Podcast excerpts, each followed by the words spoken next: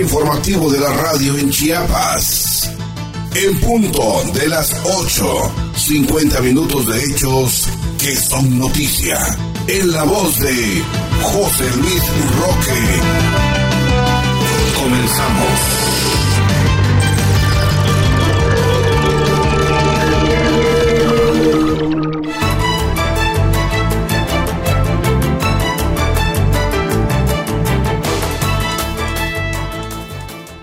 ¿Qué tal? ¿Cómo está usted? Muy buenos días. Gracias por permitirnos informarle en este día domingo 12 de septiembre del año 2021. Y estos son los datos. En Tapachula, de Córdoba y Ordoña, Rutilio Escanón Cadenas inaugura calles en el ejido 20 de noviembre y Cantón La Joya.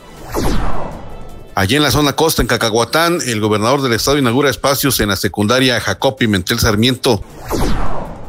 El secretario de Hacienda, Javier Jiménez Jiménez, exhortó a la población en general a utilizar los datos estadísticos económicos del INEGI. Felipe Grande reconoce la capacidad del partido Morena al capacitar a sus cuadros políticos. Anuncia Carlos Morales Vázquez ley seca para días de las fiestas patrias. Con esto y más aquí en el punto de las 8. Bienvenidos, muy buenos días.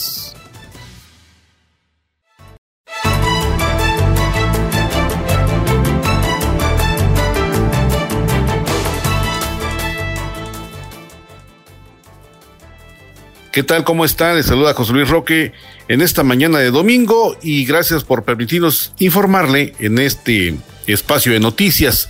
Vámonos directamente a Tapachula, donde Rutilio Escanón Cadenas inaugura calles en el ejido 20 de noviembre en Cantón La Joya. Allí el gobernador señaló que se impulsa el progreso y el desarrollo integral de Chiapas, pues no solo es, eh, significa atender a las cabeceras municipales, sino también se hace justicia a quienes habitan en estas localidades para transitar con seguridad, vender sus productos con mayor facilidad y la comunicación entre los pueblos. Vamos con Belén Camacho.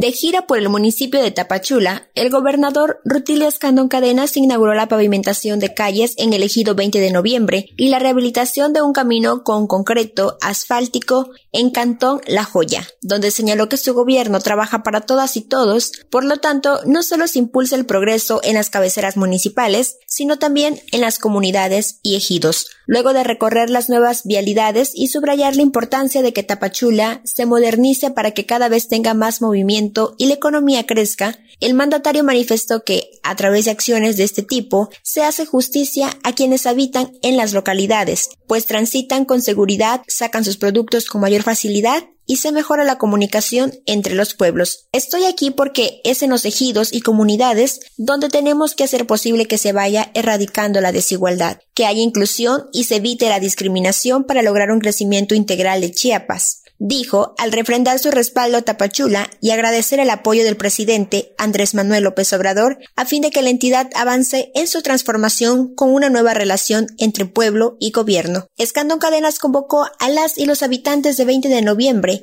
y de Cantón La Joya a vivir en paz y evitar conflictos que retrasen el desarrollo de sus pueblos. Asimismo, les pidió continuar con las medidas preventivas ante el COVID-19 y aplicarse la vacuna para protegerse de dicha enfermedad. Por su parte, el secretario de Obras Públicas, Ángel Carlos Torres Culebro, sostuvo que, ahora más que nunca, se trabaja como un solo equipo en beneficio de las chiapanecas y los chiapanecos, y explicó que con el mejoramiento de la infraestructura social se cumple con la instrucción del gobernador de hacer más con menos o el mismo por supuesto, pero con calidad y valor agregado. A su vez, la alcaldesa de Tapachula, Rosa Irene Urbina Castañeda, destacó que además de fortalecer la actividad económica, la seguridad vial y mejorar el acceso de servicios públicos, al materializar obras de pavimentación y mejoramiento urbano, se demuestra el firme compromiso de los gobiernos federal y estatal para atender las necesidades prioritarias de los pueblos y comunidades que por muchos años estuvieron abandonados. En nombre de las y los habitantes elegido 20 de noviembre, Valdemar Flores precisó que en 86 años no se había inaugurado ninguna obra de esta magnitud, mientras que la representante del Comité de Cantón La Joya, Floridalia Reyes Cortés, explicó que la pavimentación abona la seguridad y al bienestar de las familias que viven en esta zona, ya que antes de esta obra las vialidades eran intransitables. Estuvieron presentes el diputado federal electo José Luis Elorza Flores, la diputada local electa Yolanda Carrera González, funcionarias y funcionarios estatales y municipales, así como familias de las colonias beneficiadas. Para en punto de las 8,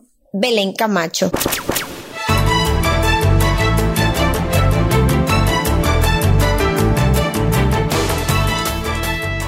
Y ya que estamos en la zona costa, en Cacahuatán, Rutilio Escanón Cadenas inauguró espacios en la secundaria Jacob Pimentel Sarmiento. Allí entregó cuatro aulas didácticas, laboratorio, obras de servicio y de exterior y equipamiento en este plantel escolar. Sostuvo que el gobierno trabaja con honestidad y lealtad por eso el presupuesto público alcanza para consolidar este tipo de obras a favor de la educación. Belén tiene los datos. Adelante, Belén, te escuchamos.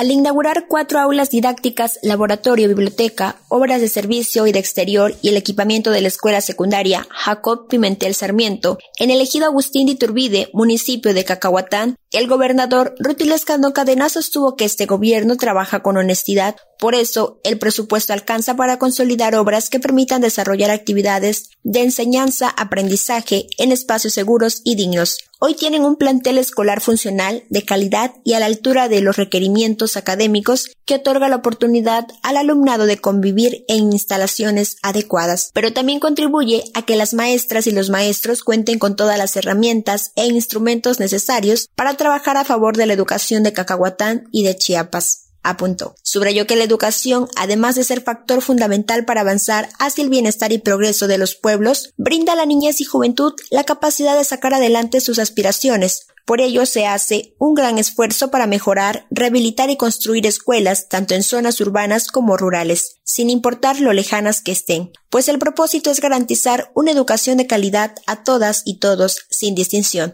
El mandatario reconoció el respaldo que el presidente de la República, Andrés Manuel López Obrador, brinda a Chiapas mediante los programas sociales, así como en materia educativa, a través de las becas escolares y el establecimiento de 14 universidades Benito Juárez, donde se imparten carreras especializadas y con alto impacto social que da las y los jóvenes la oportunidad de continuar con sus estudios profesionales. оказались Luego de refrendar su compromiso con el magisterio chiapaneco, Escandón Cadenas insistió en el llamado respetuoso a las y los estudiantes, madres y padres de familia trabajadoras y trabajadores de la educación a no bajar la guardia y continuar con las medidas preventivas y de autocuidado ante el COVID-19, a fin de lograr una convivencia escolar segura. Tras mencionar que esta obra es muestra de la atención que los gobiernos federal y estatal ponen a la infraestructura educativa, la secretaria de Educación, Rosaide Domínguez Ochoa, resaltó que dicho plantel implementa el regreso a clases presenciales de manera escalonada y reúne las condiciones para guardar sana distancia en las aulas. Al respecto, pidió mantener todas las medidas preventivas para evitar contagios de COVID-19. En su intervención, el director general del Instituto de Infraestructura Física Educativa de Chiapas, Enot Gordillo Argüello, precisó que con una inversión federal y estatal superior a los 13 millones de pesos, se logró construir nuevos espacios y rehabilitar otros, mientras que el ayuntamiento donó el mobiliario, lo que permite ofrecer a más de 200 estudiantes un plantel digno. Por su parte, el director de la escuela secundaria Jacob Pimentel Sarmiento Feliciano Salas Aguilar resaltó el esfuerzo de los tres órdenes de gobierno,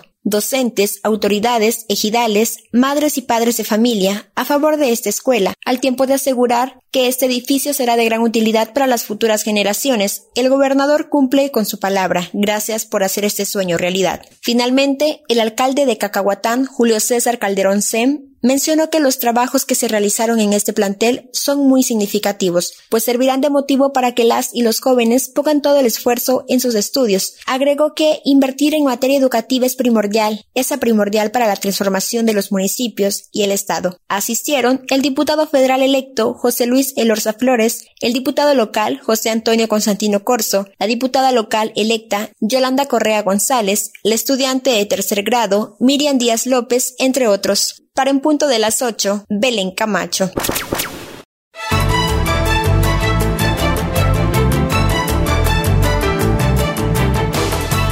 Y a propósito del Estado, el secretario de Hacienda, Javier Jiménez Jiménez, exhortó a la población en general a utilizar los datos estadísticos económicos del INEGI. Vamos con Belén Camacho.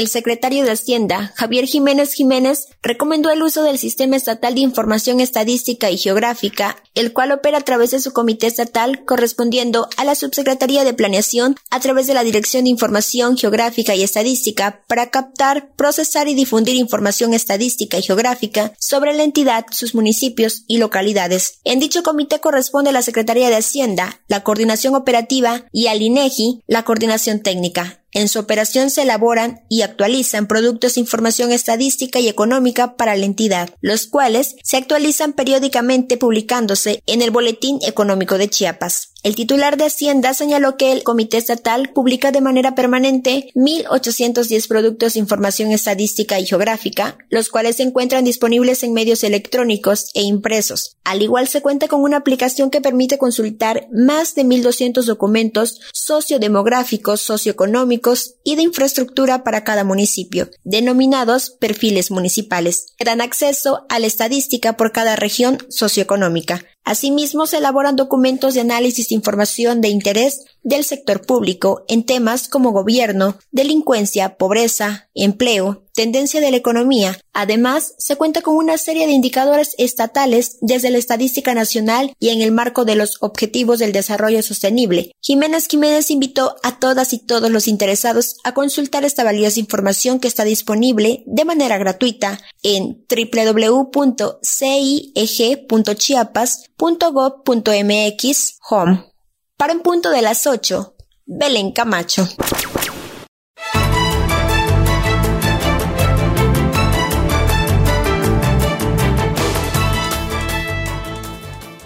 Y cambiando de aspectos, el diputado electo Felipe Granda reconoció el trabajo realizado por el partido Morena al ofrecer capacitación política a sus cuadros. De esto nos informa nuestro compañero Abraham Cruz.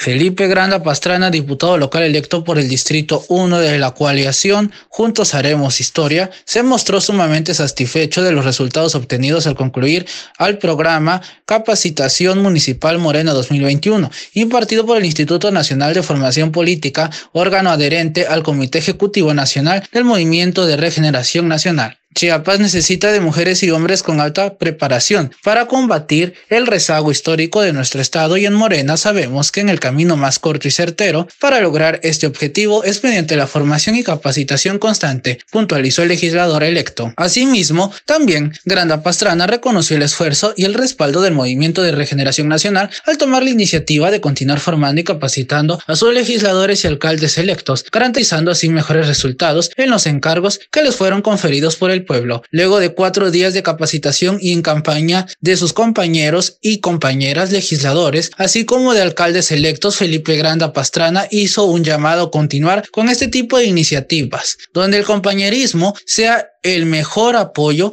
y que las cuales considero sean cruciales para la consideración la cuarta transformación en Chiapas un compromiso adquirido con la ciudadanía de favorecer la conciliación de Morena con su voto el pasado 6 de junio. Para en punto de las 8, Abraham Cruz.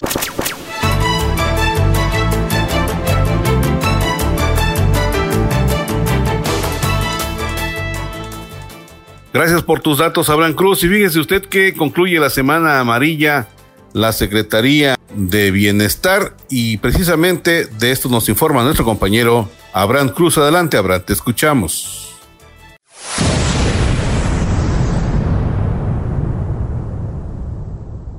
con las actividades realizadas durante la Semana Amarilla concluyeron con éxito, mismas que fueron de información y reflexión e iniciaron con la plática la importancia de las relaciones sociales en la adolescencia, impartida por Octavio Aguilar Fabiel al grupo de ballet folclórico Matza del profesor Víctor Manuel Alamilla Vázquez. Durante el transcurso de las pláticas, las y los jóvenes del ballet participaron con mucho entusiasmo para resolver sus dudas e inquietudes. Posteriormente, la secretaria de Bienestar, Adriana Grajales Gómez y el grupo de ballet folclórico Matza plantaron un árbol como símbolo de crecimiento y fortalecimiento en el jardín de bienestar. Al finalizar las actividades, el grupo de jóvenes de ballet folclórico Matza deleitó al público con una presentación de bailes folclóricos tales como el piri del estado de Chiapas, bailes de tarima del estado de Guerrero, el toro, rabón, el pato, el sopilote y la iguana y la danza de machetes del estado de Nayarit. Es importante que las y los jóvenes realicen actividades artísticas, deportivas y culturales. Un ejemplo de ello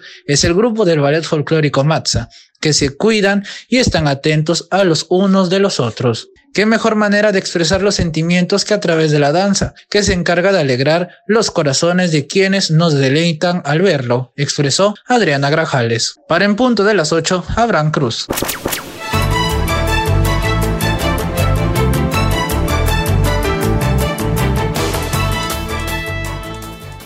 Y a propósito del mes en el que nos encontramos, que es septiembre, las fiestas patrias, pues con esto, con lo del COVID y las circunstancias que están prevaleciendo de cuidarse y quedarse en casa, bueno, pues el ayuntamiento que encabeza don Carlos Morales Vázquez, alcalde de Tuxtla Gutiérrez, anuncia que habrá ley seca en días del mes patrio. Vamos con nuestro compañero Abraham Cruz.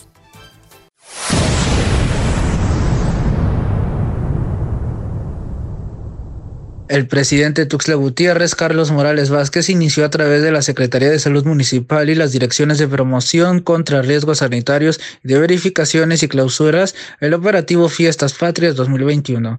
En este sentido, la titular de Salud Municipal, Guadalupe Alfaro Cebadúa, detalló que el operativo consta de tres actividades principales las cuales consisten en la notificación de la ley seca aplicable desde las 0 horas del día 15 hasta las 12 horas del día 16 de septiembre así como la verificación de cumplimiento de protocolos sanitarios en establecimientos y la no venta y distribución de pirotecnia en comercios, mercados y semáforos de la ciudad. Ante eso, el alcalde capitalino Carlos Morales Vázquez apuntó que con el trabajo de las brigadas se logrará concientizar a la ciudadanía sobre el uso de la pirotecnia y lo peligroso que resulta para todos, especialmente en los niños, asimismo la importancia de seguir manteniendo la sana distancia para mitigar la propagación de contagios, además de la ley seca, se aplicará por la conmemoración del grito de independencia y el Día de la Independencia. Finalmente, el edil capitalino felicitó al equipo de salud municipal por su trabajo respecto a la salud pública de los tuxlecos,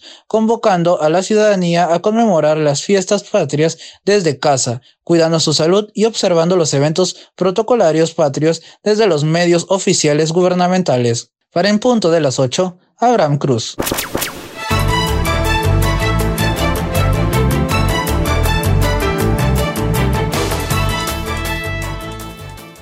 Y en esta semana un aspecto que llama la atención es la reunión que el responsable de la Secretaría de Transporte y Movilidad del Estado sostuvo con la CEMIC para mostrarles un proyecto que busca modernizar las unidades del transporte en la capital de Chiapas. Mientras esto acontece, la capital del Estado y en algunos otros municipios pululan los piratas como el Nucú. Así que algo tendrán que hacer las autoridades correspondientes si no es que están tapándose con la misma cobija. Vamos con Belén Camacho.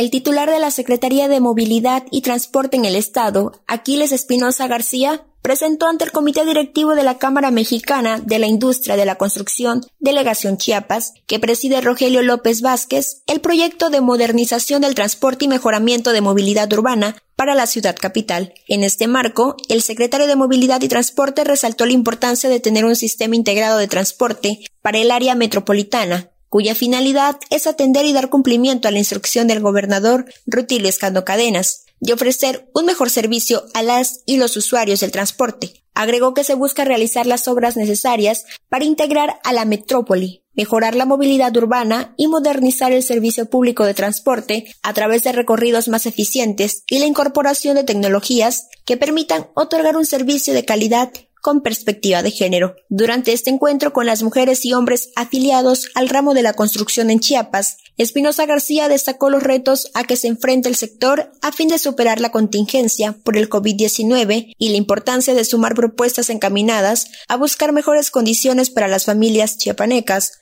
resaltando al transporte como un eslabón importante en la cadena productiva en el desarrollo del Estado. A este acto asistieron el tesorero de la Cámara Mexicana de la Industria de la Construcción, Delegación Chiapas, Armando Francisco Penagos, la coordinadora ejecutiva de desarrollo empresarial de la Cámara Mexicana de la Industria de la Construcción Nacional, Ana Karen Gómez Suar, y el coordinador de la Comisión Mixta, Comité Directivo de la Cámara Mexicana de la Industria de la Construcción, Transportes, Romeo Nataren Velázquez. Por parte de la Secretaría de Movilidad y Transporte en el Estado, la subsecretaria de Desarrollo Multimodal, Dora del Carmen Pérez Solís, la directora de Movilidad, Violeta Aurora González Gerardo, y el director de Registro y Control de Transporte, Eric Alfredo Argüello Gómez. Para en punto de las 8, Belén Camacho.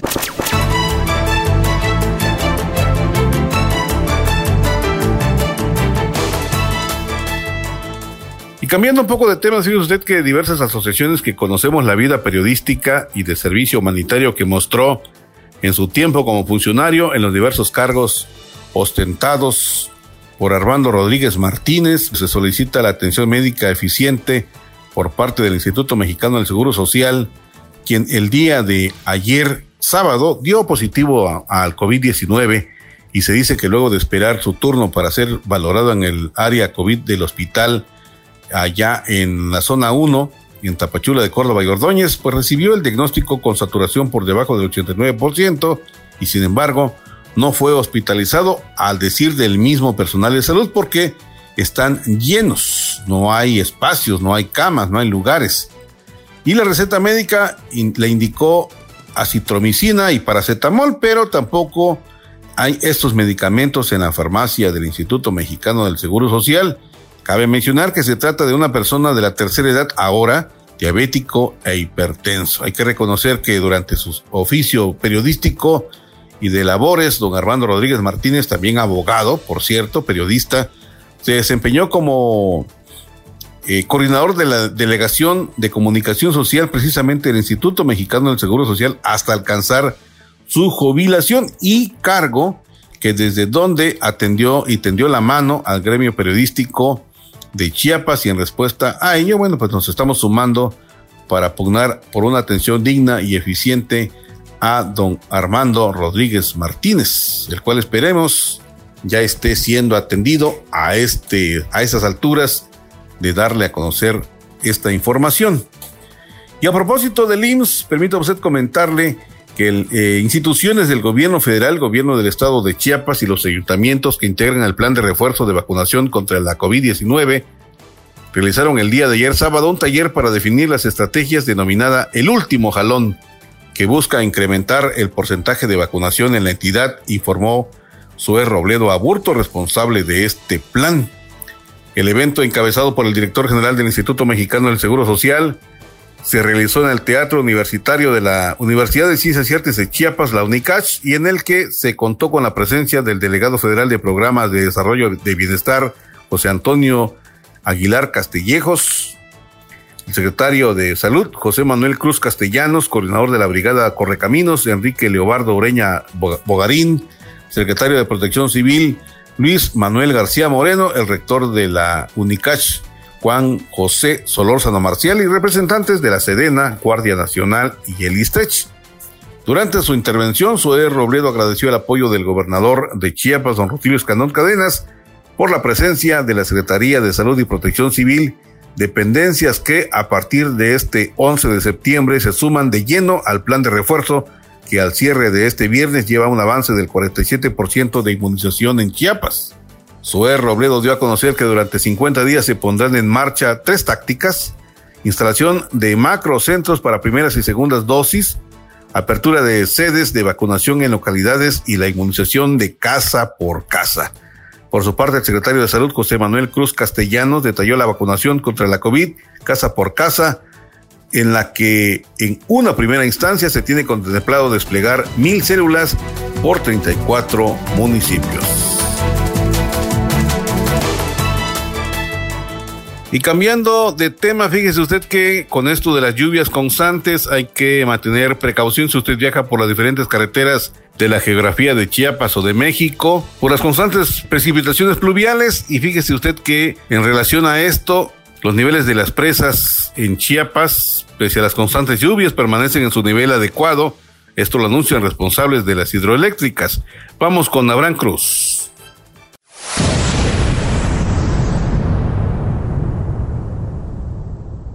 Aunque la Subdirección General Técnica de la Comisión Nacional del Agua informó que hasta el 6 de septiembre, a consecuencia de las lluvias, 59 presas estaban al 100% de su almacenamiento. Oliver Nava Tristán, director técnico del organismo Cuencas Frontera Sur en Chiapas, informó que esta infraestructura en el estado no ha tenido un impacto significativo y tampoco se registró un superávit en la capacidad de agua almacenada. En entrevista aclaró que en la entidad no hay ningún riesgo por el cual las presas locales tengan que realizar un desfoje debido a que no se ha superado la capacidad de manejo. De hecho, la angostura se ubica al 63% de su capacidad, con una elevación de 524 metros sobre el nivel del mar, es decir, 9 metros por debajo de su nivel máximo de operación de aguas. Para el caso de Chicoacén, que es la que generalmente tiene porcentajes más elevados, oscila en un 83% de almacenamiento, con 2 metros por debajo de su límite máximo de operación. Para la presa Malpaso, en las últimas horas se reportó un 53% de almacenamiento,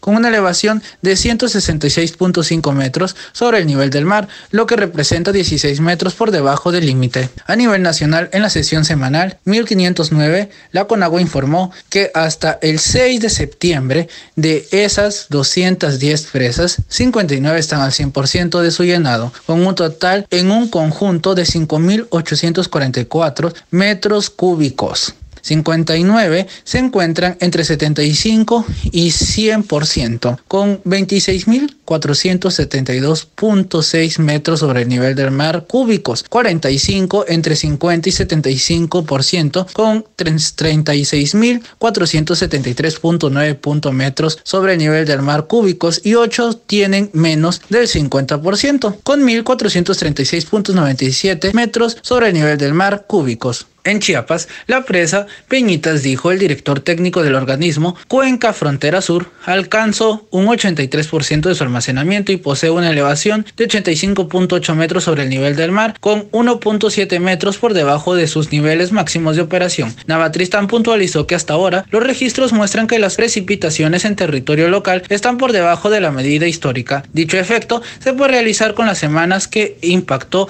la canícula y que tiene como características principales la ausencia de lluvias. Los porcentajes de almacenamiento de las presas en Chiapas, remarcó, se van cuidando por medio de un comité técnico para que no haya un exceso de agua y se eviten posibles riesgos. Todos los monitoreos se aplican cada 24 horas y en estos momentos todo transcurre con normalidad, informó. Con información de Adolfo Bosaid para en punto de las 8, Abraham Cruz.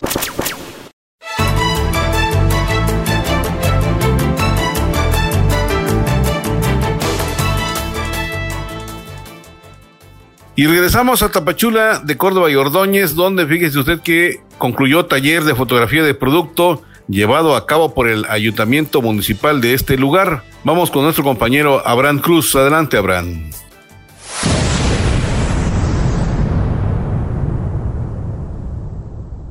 Con la participación de artesanos, productores y emprendedores locales, el Ayuntamiento de Tapachula, a través de la Secretaría de Desarrollo Económico y Turismo Municipal, clausuró las actividades del curso Taller Fotografía de Producto, coordinado con el propósito de mejorar las ventas en línea de dichos sectores. En las instalaciones del Museo de Tapachula, la representante de los participantes, Blanca Conde Cordero, resaltó que dicha capacitación les permite mejorar las ventanas de sus productos a través de la imagen con la finalidad de que estos tengan un mayor alcance en los mercados online. Agradecemos el respaldo de la administración de la presidenta municipal Rosa Irene Urbina Castañeda, quien ha sabido atender las necesidades planteadas por los artesanos y productores, subrayó. La secretaria de Economía y Turismo Municipal, Judith Liliana Morales Ramírez, destacó los que los participantes han dichas actividades han adquirido esas diversas herramientas de fotografía de productos con la finalidad de mejorar la imagen de lo mismo e impactar positivamente en los rubros de ventas y comercialización. Refrendamos el compromiso y el apoyo del ayuntamiento hacia el sector productivo de esta ciudad, quienes con esfuerzo dan vida a la economía local y regional impulsando productos y servicios de calidad expresó. En el acto de clausura también estuvo presente la directora de Turismo Municipal, Marion Edelma Blas, la fotógrafa instructora del taller Ken Lee Fong Sánchez, la secretaria de Educación y Cultura del Ayuntamiento, Sheila Orita Ocampo, entre otros servidores públicos. Para en punto de las 8, Abraham Cruz.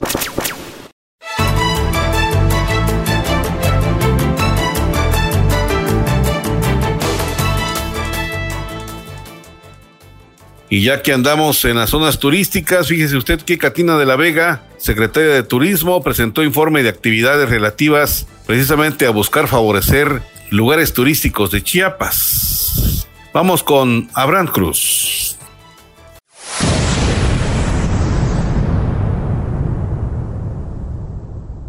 Durante la segunda sesión ordinaria del Consejo Consultivo de Turismo del Estado de Chiapas, encabezada por la secretaria de Turismo Catina de la Vega Grajales, se presentó el informe de acciones, programas y campañas que se han implementado para la promoción y desarrollo turístico de Chiapas. En esta reunión realizada de manera virtual, la titular de Secretaria de Turismo presentó el trabajo que se ha realizado entre el Gobierno del Estado y la Federación y resaltó que el encuentro entre el gobernador Rutilio Escandón Cadenas y el secretario Miguel Torruco refrenda la voluntad y compromiso por impulsar el sector turístico, pues esta actividad es de los ejes principales en la generación económica para el bienestar en la entidad. De la Vega Grajales informó que los próximos 8, 9 y 10 de diciembre se realizará en Tuxtla Gutiérrez la Feria de Turismo de aventura más importante de México, AdMex 2021, la cual posicionará al Estado como uno de los principales destinos nacionales en este segmento. En su intervención, la subsecretaria de Promoción Turística,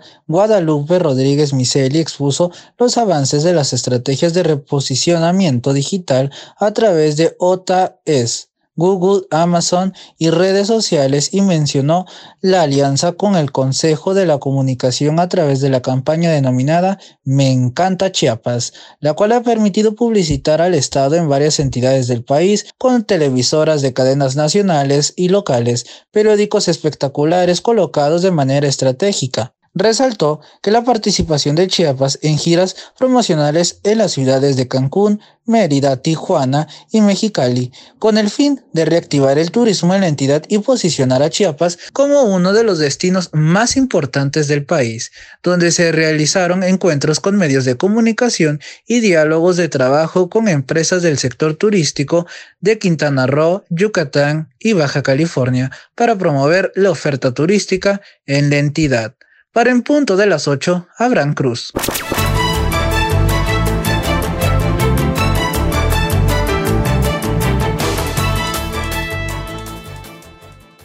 Y en otro orden de cosas, le platico que el grupo ROCAF sostendrá una reunión que se llevará a cabo el día 14 de septiembre en el Centro Audiovisual del Instituto Metropolitano de Chiapas, en donde se dará a conocer el inicio de la licenciatura de locución, si escuchó usted bien, una licenciatura en locución que se inaugurará en esta institución anfitriona en próximos días.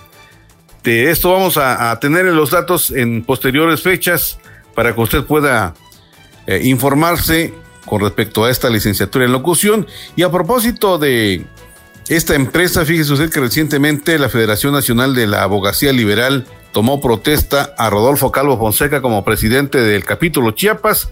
Lo mismo sucedió con la Asociación Civil Juárez Siglo XXI al tomarle protesta como presidente del capítulo Chiapas, esto el pasado 10 de septiembre en la capital de Chiapas. Felicidades a Rodolfo Calvo Fonseca por este distinguido reconocimiento que le realizan las asociaciones civiles Juárez Siglo XXI y también la Federación Nacional de la Abogacía Liberal. Y hablando de otros aspectos, fíjese usted que evento de acompañamiento de regreso a clases llevó a cabo el Colegio de Bachilleres de Chiapas. Vamos con Isel Barú. Adelante, Isel.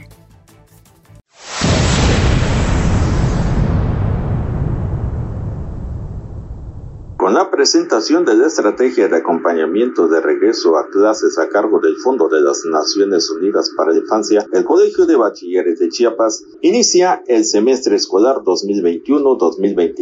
2021-2022A. El plantel 145 Tuxtla Sur fue la sede para la ceremonia de inicio de clases presenciales en su modalidad híbrida. Canina Cuevas, única oficial nacional de educación del Fondo de las Naciones Unidas para la Infancia, explicó el mecanismo de la aplicación UREPOR en el que la juventud puede externar sus experiencias en el regreso a las aulas. Por otra parte, la titular del Colegio de Bachilleres de Chiapas, Nancy Leticia Hernández Reyes, dio la bienvenida a la comunidad estudiantil, agradeció la presencia de las autoridades del Fondo de las Naciones Unidas para la Infancia, aliados incondicionales en el proceso transformador de vidas, al tiempo de resaltar que es el inicio de una nueva travesía y es el momento que estábamos esperando con gran alegría. Comentó que aunque el ánimo es muy bueno, existía temor por la permanencia de la pandemia del COVID-19. Es por ello que se trabaja arduamente en el seguimiento de los protocolos sanitarios, los cuales nos permitirán regresar paulatinamente a la nueva normalidad,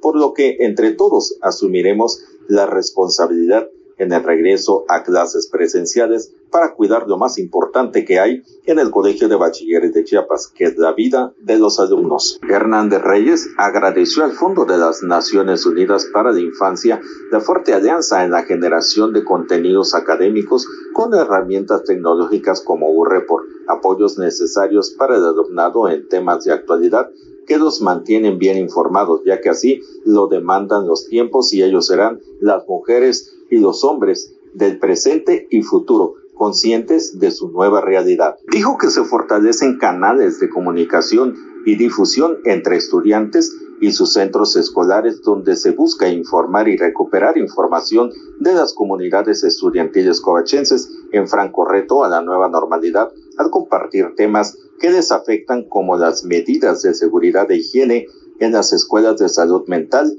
y ciberseguridad. Es importante señalar que esto es posible gracias a la tecnología de UREPOR, una plataforma de fondos de las Naciones Unidas para la Infancia que permite crear chatbots y recuperar información masiva en tiempo real. Al respecto, Janina Cuevas Úñiga, oficial nacional de educación del Fondo de las Naciones Unidas para la Infancia, mencionó la intención e intereses de la institución que representa es apoyar a través de sus programas a los países para promover la igualdad de los derechos. Destacó que en el rubro de educación se busca con la herramienta UREPOR mayor participación del alumnado para garantizar una educación inclusiva, equitativa y de calidad a fin de promover oportunidades de aprendizaje durante la vida con el objetivo de que todos tengan acceso a temas demandados en la nueva normalidad. Finalmente, Angélica López Ortega, enlace Chiapas del Fondo de las Naciones Unidas para la Infancia, mencionó que su entusiasmo de estar presente en el inicio del nuevo ciclo escolar del subsistema más grande del Estado, añadió que lo más importante es trabajar juntos en tiempos difíciles para hacer alianza en todo en beneficios de la juventud chiapaneca y buscar siempre la forma de apoyar para que puedan alcanzar sus objetivos. El evento que cumplió con las medidas sanitarias dispuestas por las autoridades de salud y de educación contaron con la presencia de Gontrán Villalobos, especialista en recuperación comunitaria post-desastre, del Programa de las Naciones Unidas para el Desarrollo. Rafael Ovilla Álvarez, director de Educación Media Superior en Chiapas. Getsemani Moreno Martínez, directora general del Instituto de la Juventud, así como personal directivo, docentes, administrativos y estudiantes en representación de los más de 90 mil estudiantes del Colegio de Bachilleres de Chiapas. Recuerde que el deporte es salud y que la salud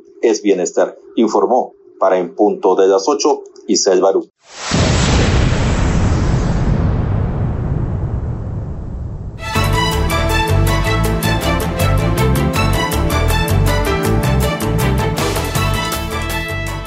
Y en otro orden de cosas, fíjese usted que supervisan obras de mercados en construcción en distintos municipios, realiza la Secretaría de Obras Públicas en Chiapas. Vamos con nuestra compañera Belén Camacho. Adelante, Belén, te escuchamos.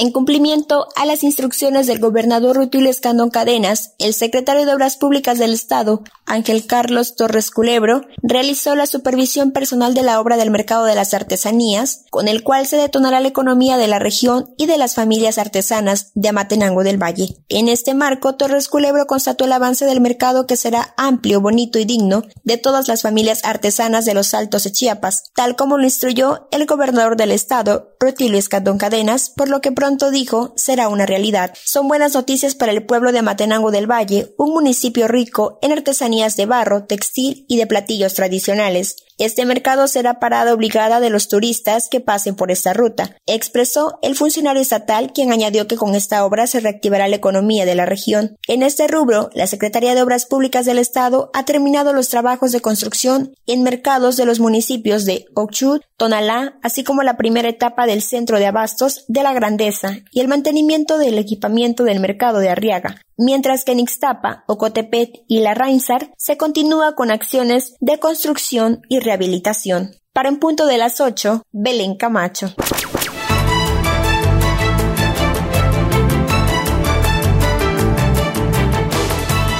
Y en otro orden de cosas, de acuerdo a la información de Zoidi Rodríguez, corresponsal de Ocosingo, fíjese que debido a las intensas lluvias la tarde del día de ayer sábado se registró un derrumbe sobre el tramo carretero Ocosingo Las Delicias. El camino se encontraba obstruido por la tierra, por lo que se esperaba que las autoridades de esta localidad realizaran los trabajos correspondientes para limpiar la zona, ya que se reporta que no se necesita maquinaria pesada.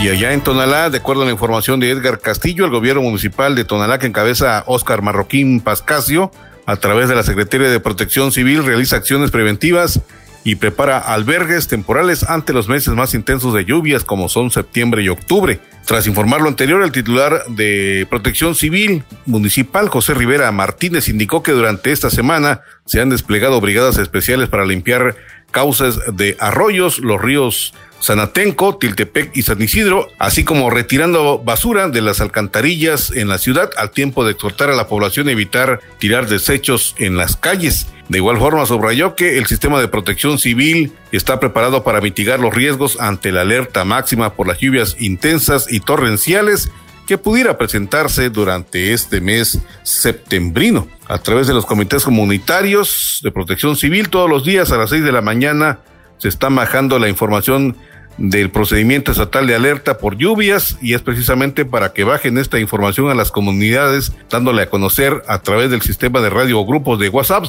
que se tiene que ver las condiciones del clima en las siguientes horas.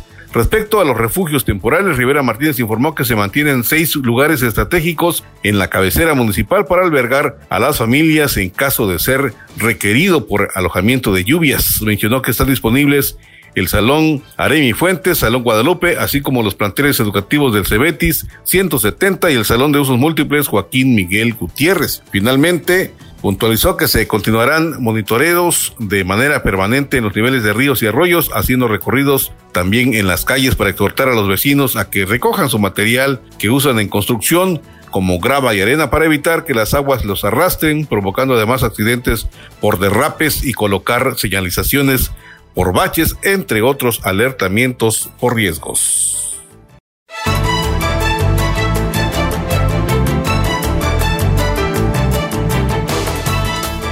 Y el pasado viernes, Carlos Molina Velasco, secretario del Comité Ejecutivo Nacional de Morena, se reunió con alcaldes electos a quienes exhortó gobernar desde los principios del partido Guinda.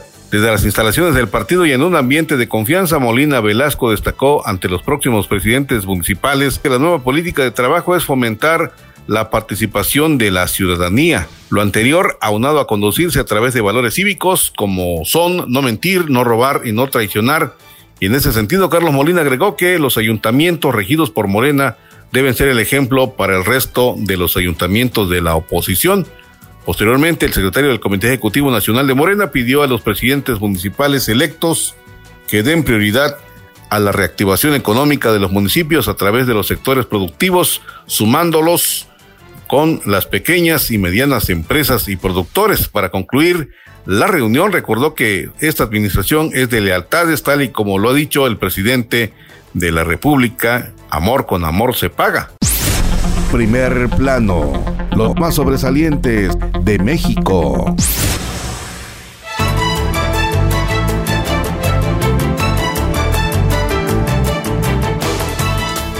Y en el ámbito nacional, en defensa del derecho de nacer, una decena de grupos y organizaciones de la sociedad civil que conforman la coalición por el Frente Nacional por la Familia protestaron en contra de la despenalización del aborto allá en Coahuila y demandaron también a los 25 diputados del Congreso del Estado que no acaten el resolutivo de la Corte que señalaron violarían la soberanía de Coahuila, Estado independiente y soberano, como lo establece la Constitución local se manifestaron cientos de jóvenes, adultos, niños, la mayoría en pro de la vida. En señal de luto vestían de negro con pañuelos color azul, en su cuello símbolo de defensa de la vida y veladoras que prendieron en memoria de los no nacidos. En Coahuila salvemos dos vidas, así llamaron las protestas simultáneas efectuadas el sábado por la noche en las plazas principales de las ciudades de Piedras Negras, Torreón y esta capital del estado allá en Coahuila.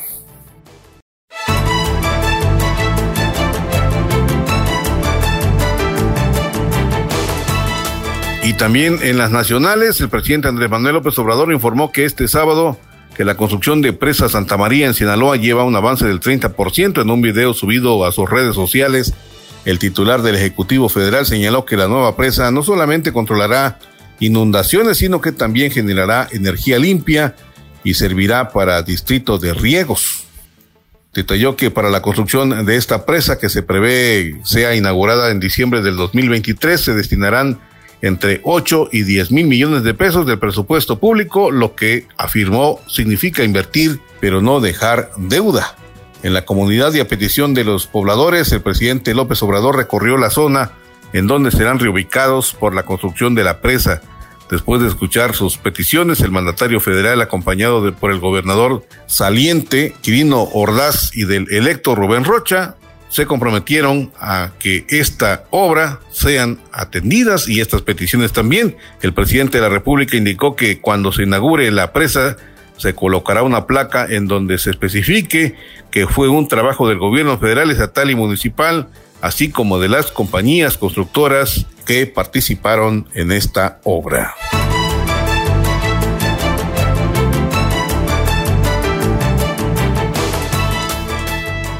Y el día de ayer sábado llegó a México Ken Salazar, que es el nuevo embajador de Estados Unidos en territorio mexicano. Al dar su primer mensaje, el diplomático estadounidense señaló que viene a trabajar por el futuro y la prosperidad de las dos naciones. Salazar, quien llegó acompañado de su esposa, sus hijas, un yerno y nietos, presumió su descendencia mexicana. Mi familia no cruzó la frontera, la frontera nos cruzó a nosotros, relató el nuevo embajador de Estados Unidos en México. El diplomático llegó mientras la región lidia con un flujo migratorio histórico con 147 mil indocumentados detectados en México de enero a agosto y el triple en el 2020 y un récord de 212 mil indocumentados detenidos solo en julio por la Oficina de Aduanas y Protección Fronteriza de Estados Unidos. El político demócrata asumirá la embajada en sustitución de Christopher Landau, quien había sido nombrado por Donald Trump en el 2009 y dejó el cargo el pasado enero cuando Joe Biden asumió la presidencia. El diplomático también llega a la embajada mientras el gobierno de México insiste en la reapertura, en la reapertura de la frontera común cerrada a viajes no esenciales desde marzo del 2020 por la pandemia del COVID-19.